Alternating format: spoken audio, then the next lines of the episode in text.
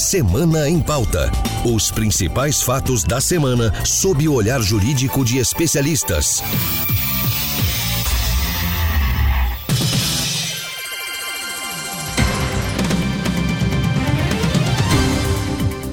Olá, eu sou Marcela Luiz e você acompanha agora o podcast Semana em Pauta, com análise jurídica do principal fato da semana. E começou na última segunda-feira o período de entrega das declarações do Imposto de Renda de Pessoa Física deste ano, que tem como base o ano de 2021.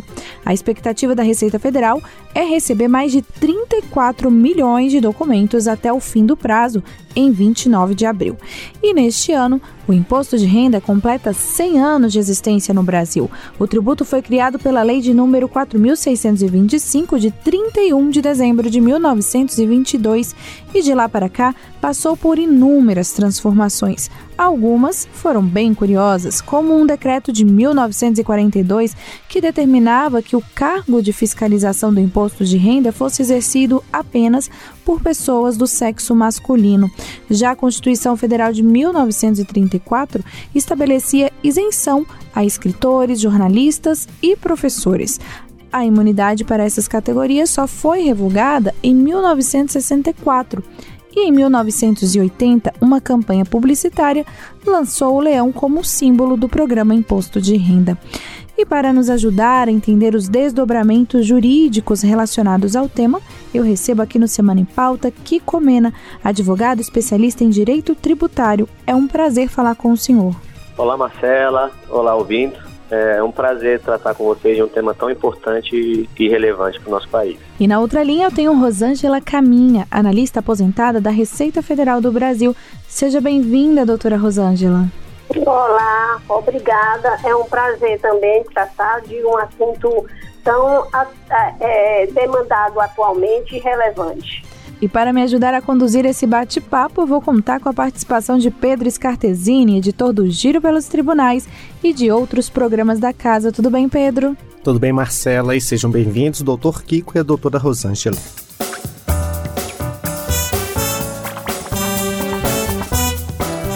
Antes do início da nossa conversa, eu convido vocês a acompanhar a reportagem de Lívia Azevedo sobre as novidades para a declaração do imposto de renda deste ano. Vamos ouvir. O contribuinte já pode acertar as contas com o leão, Começou o prazo de entrega da Declaração do Imposto de Renda à Pessoa Física 2022, mas é importante as pessoas ficarem atentas. Modificações foram feitas tanto nas regras do imposto quanto na declaração, apesar de as condições gerais para declarar terem sido mantidas. Algumas mudanças têm como objetivo facilitar o preenchimento da declaração, bem como o recebimento da restituição pelo contribuinte. Neste ano, a declaração terá prazo mais curto, de 7 de de março a 29 de abril. Por causa da operação padrão dos auditores fiscais da Receita Federal, o programa gerador da declaração não pôde ser baixado no fim de fevereiro, como tradicionalmente ocorre. A declaração, no entanto, terá novidades tecnológicas. A principal será o recebimento da restituição por meio de PIX. Outra mudança importante é a ampliação do acesso à declaração pré-preenchida, na qual o contribuinte recebe um formulário preenchido e a apenas confirma os dados antes de os enviar ao fisco. A Receita esclareceu que a realização de testes de Covid-19 poderá ser deduzida da declaração como despesa médica. A possibilidade, no entanto, só vale para os exames realizados em laboratório com comprovação de pagamento. Testes comprados em farmácia não poderão ser deduzidos nem se o contribuinte tiver a nota fiscal. E a última novidade é com relação ao auxílio emergencial. Quem recebeu e conseguiu emprego no ano passado dificilmente terá de devolver o benefício. O contribuinte só precisará preencher a declaração e pagar imposto caso a soma dos rendimentos tributáveis tenha ultrapassado o valor estabelecido. Rádio Justiça, de Brasília, Lívia Azevedo. Doutora Rosângela, em relação à exigência do nível de segurança tipo prata ou ouro na conta gov.br, é, para que serve essa ferramenta? É, a conta gov.br foi criada é, pelo governo federal para dar mais é, credibilidade, mais segurança às informações, é, aos acessos do, da, dos cidadãos.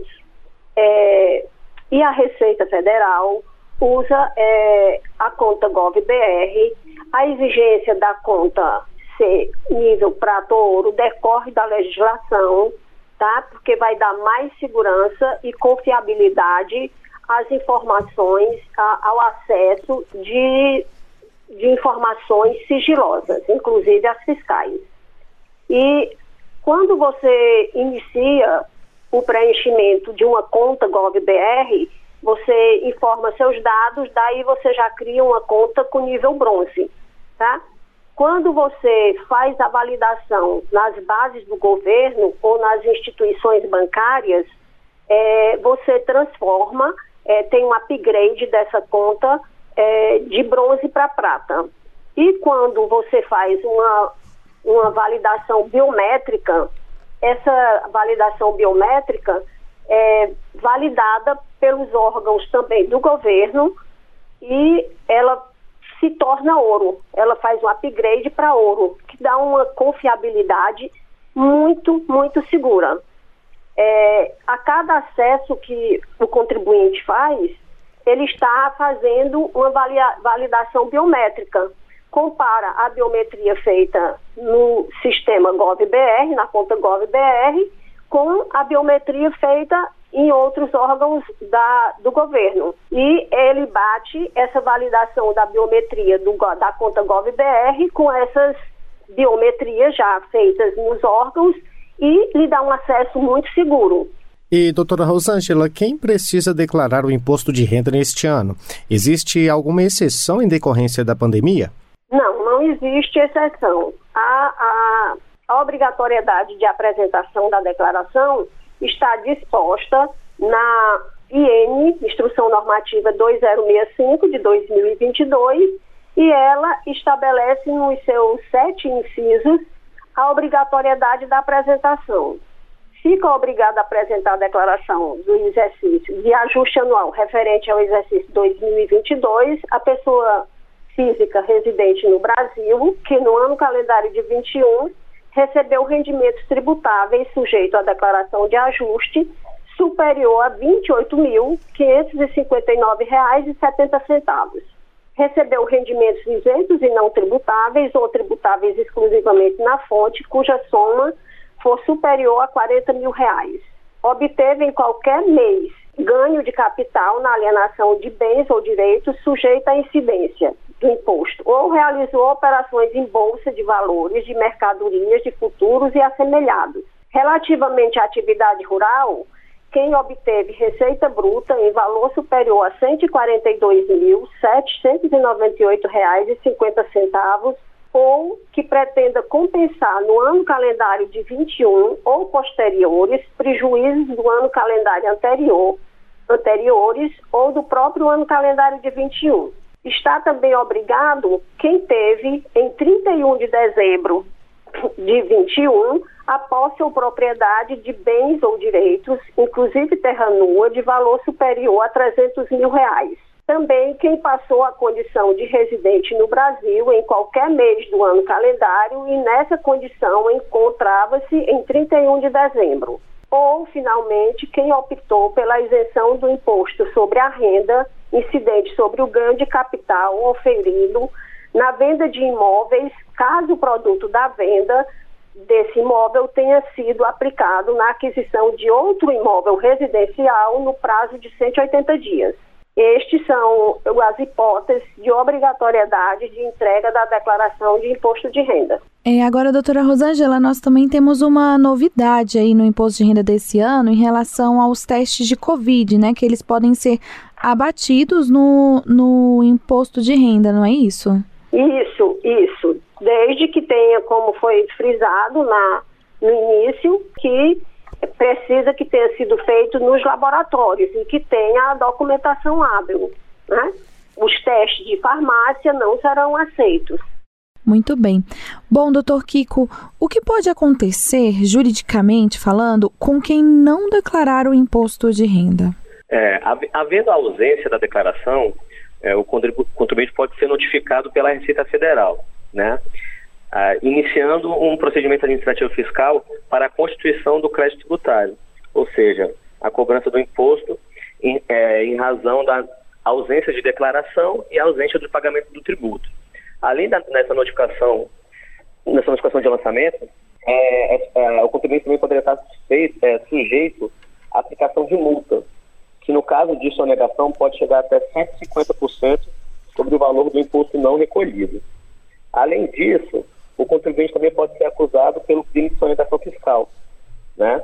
Então, por isso, em razão dessas sanções, é muito importante o contribuinte entregar a declaração de imposto de renda. Trocando em miúdos, os termos jurídicos explicados na linguagem do dia a dia.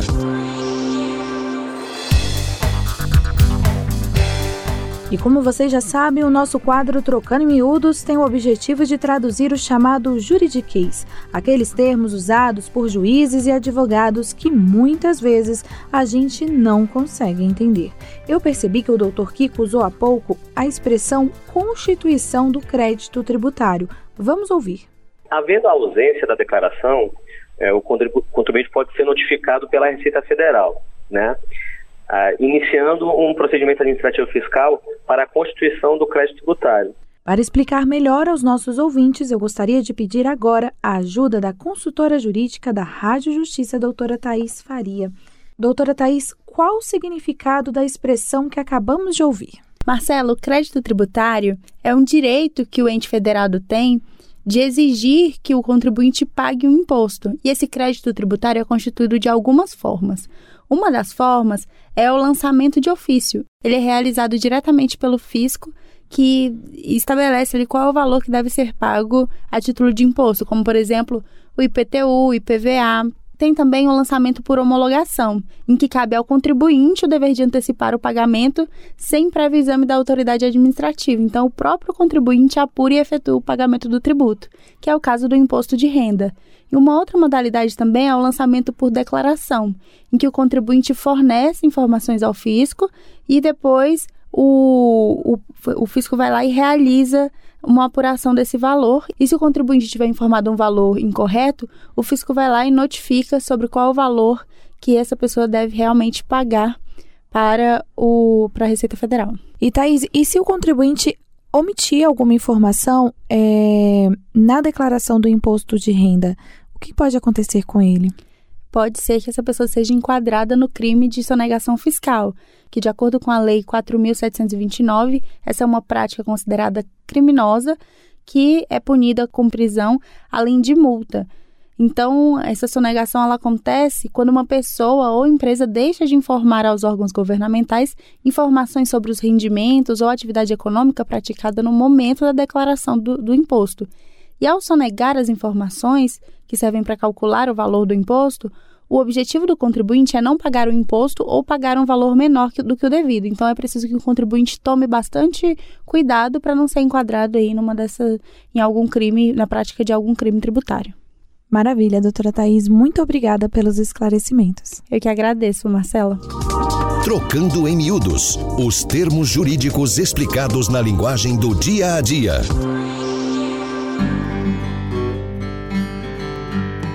O imposto de renda no Brasil completa 100 anos neste ano. Sobre as principais mudanças ocorridas ao longo deste período, confira a reportagem de Patrícia Portales. 1979 era fim de ano quando, pela primeira vez, o Brasil ouviu o rugido do leão. O animal foi escolhido como símbolo do programa de imposto de renda. Justo, leal, manso, mas que não é bobo. Mas até chegar a esse reconhecimento, um longo percurso foi trilhado para a consolidação do imposto de renda. Foi na época do segundo reinado, lá pelos anos 1843-1844, que os brasileiros contribuíram pela primeira vez com um imposto progressivo sobre a renda. A cobrança foi regulamentada por decreto em 1844, com alíquotas que variavam de 2 a 10%, mas teve vigência somente por dois anos. Foram 55 anos de lutas, até que prevaleceu a conscientização da importância do imposto de renda como meio de obter recursos e manter um sistema tributário mais justo, o que ocorreu em 31 de dezembro de 1922. As alíquotas eram diferenciadas em cinco faixas para pessoas pessoas físicas e jurídicas, inclusive parlamentares. Estavam obrigados a declarar todos que recebessem até 10 contos de réis anuais. O presidente da República, senadores e deputados federais e ministros de Estado arcariam com a fatia maior de 20%. No ano seguinte, uma nova lei determinou que agentes fiscais fizessem a revisão das declarações dos contribuintes, mas sem acesso a livros de contabilidade. A dificuldade em acessar os documentos foi superada em 1939. A primeira regulamentação do novo imposto, em 1924, isentava os rendimentos obtidos no primeiro ano financeiro da primeira profissão. A partir de 1926, foi permitida a dedução para dependentes e, em pouco tempo, previu-se a opção pelo desconto padrão ou simplificado. No caso de casais com filhos, somente o marido poderia incluir os filhos como dependentes, mesmo no caso de declarações em separado. Com a Constituição Federal de 1934, escritores, jornalistas e professores ganharam a imunidade da declaração, proteção que foi revogada em 1964.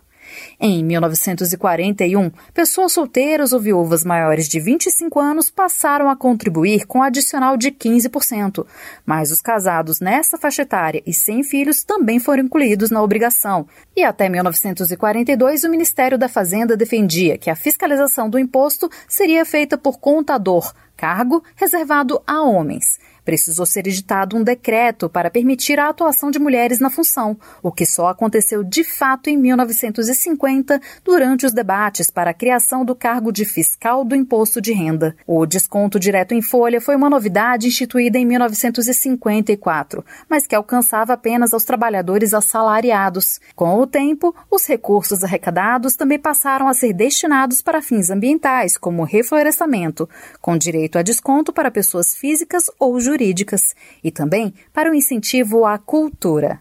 Rádio Justiça, de Brasília, Patrícia Portales.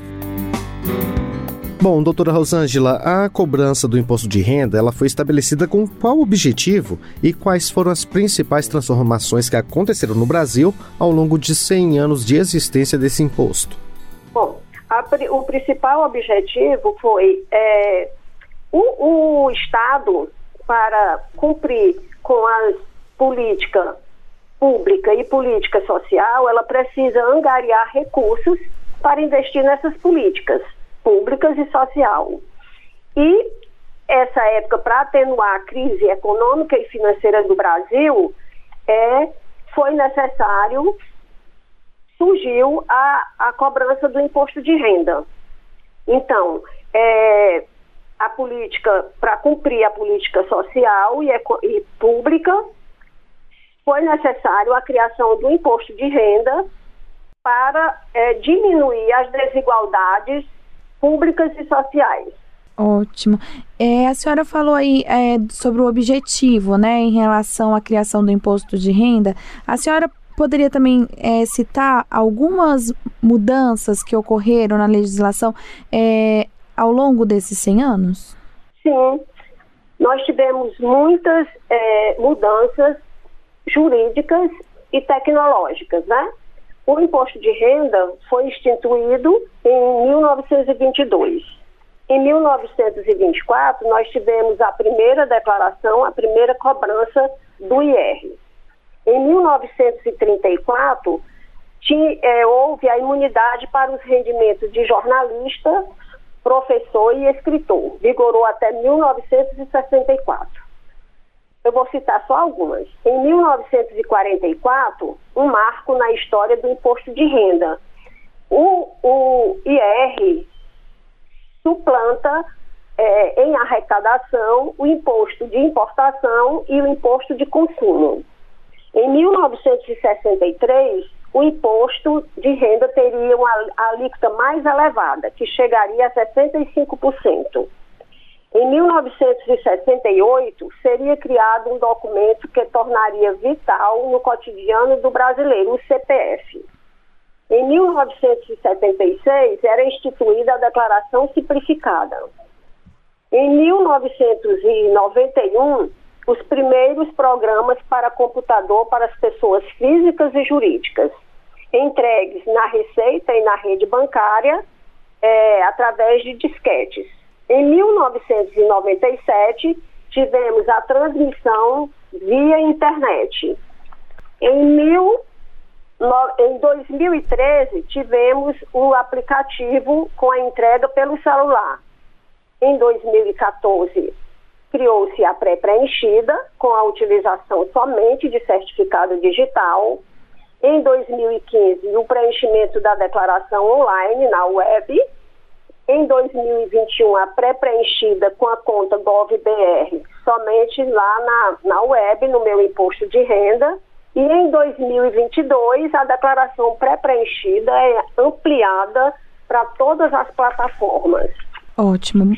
Bom, doutor Kiko, de que forma a criação do imposto de renda pela Lei 4.625 de 1922 impactou na arrecadação de tributos em nosso país? É, muito embora o imposto de renda ele tenha sido criado em 1922, a cobrança só veio em 1924, né? E em, pouco tempo depois dessa, dessa, dessa criação, dessa exigibilidade do tributo, é, houve um, incremento de 7%, é, ele correspondeu a 7% do, do, do valor total arrecadado pela União, né? Já em 1979, é, o, tributo passou, o imposto de renda passou a ser o tributo federal com maior arrecadação no país, representando aproximadamente cerca de 46%. Hoje, sem dúvidas, o, o imposto de renda é uma, é uma importante fonte de, de arrecadação para o país, né? E continuará sendo da mesma forma. E como a reforma tributária, doutor Kiko, poderá modificar a forma de cobrança do imposto de renda no Brasil? É, eu, eu acho muito importante a, a reforma tributária porque como é conhecimento de, de todos, é muito difícil entender e compreender e, e aplicar as milhares de normas tributárias vigentes em nosso país. Analisando é, sobre é, a reforma tributária para fins de pessoa jurídica, a principal mudança é o aumento da faixa, da faixa de isenção. Né? É, mais de 5 milhões de, de, de contribuintes deixarão de pagar o imposto de renda em razão desse aumento da faixa de, da faixa de isenção. Entretanto, essa, é, essa diminuição de contribuintes em relação ao imposto de renda pessoa física, ao meu ver, não, ao, ao meu ver, ele aumenta a arrecadação. Exemplo disso é que o projeto de lei da reforma tributária quer reimplementar a distribuição sobre lucros e dividendos e também tem uma outra forma de aumentar a arrecadação, que também é o um aumento sobre o ganho de capital. Essas, ao meu ver, são as principais mudanças nessa, no, no, no incremento da arrecadação em razão da, dessa reforma tributária. Na agenda, uma reflexão sobre os avanços da Agenda 2030 da ONU.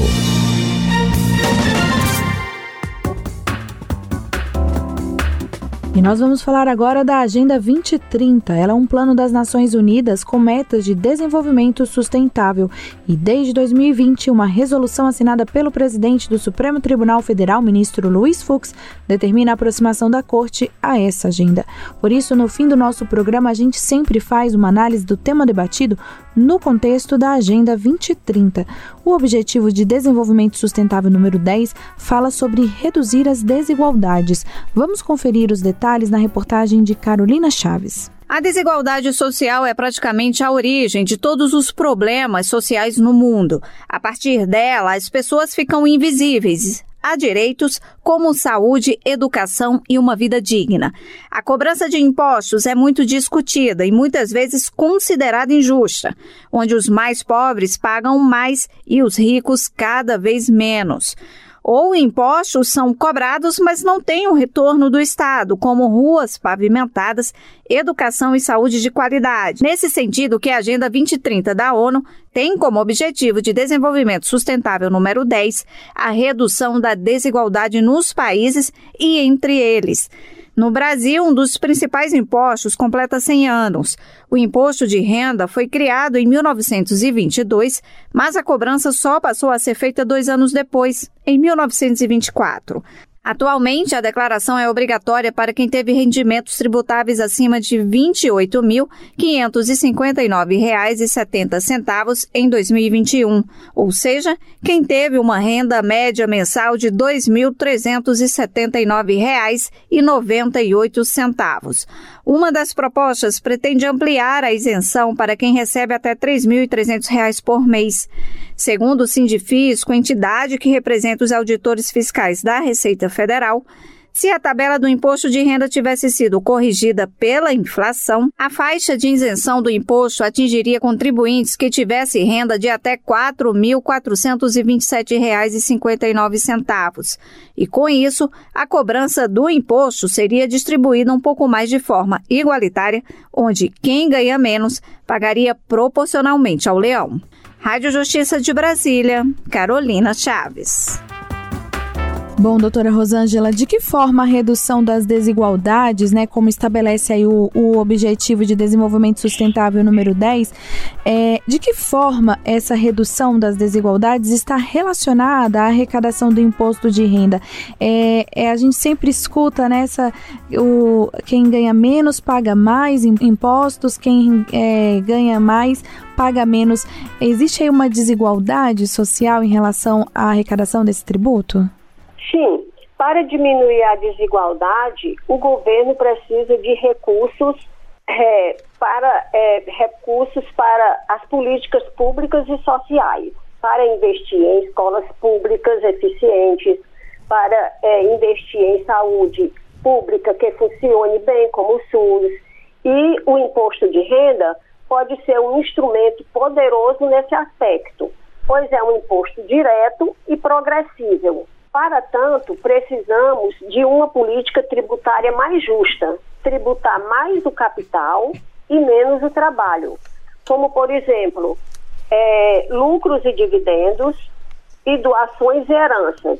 Bom, doutor Kiko, como funciona a legislação tributária de outros países em relação à declaração de imposto de renda no Brasil? É, no Brasil, o imposto de renda ele pode ser tributado até 27,5% sobre os rendimentos oferidos pela pessoa física, né?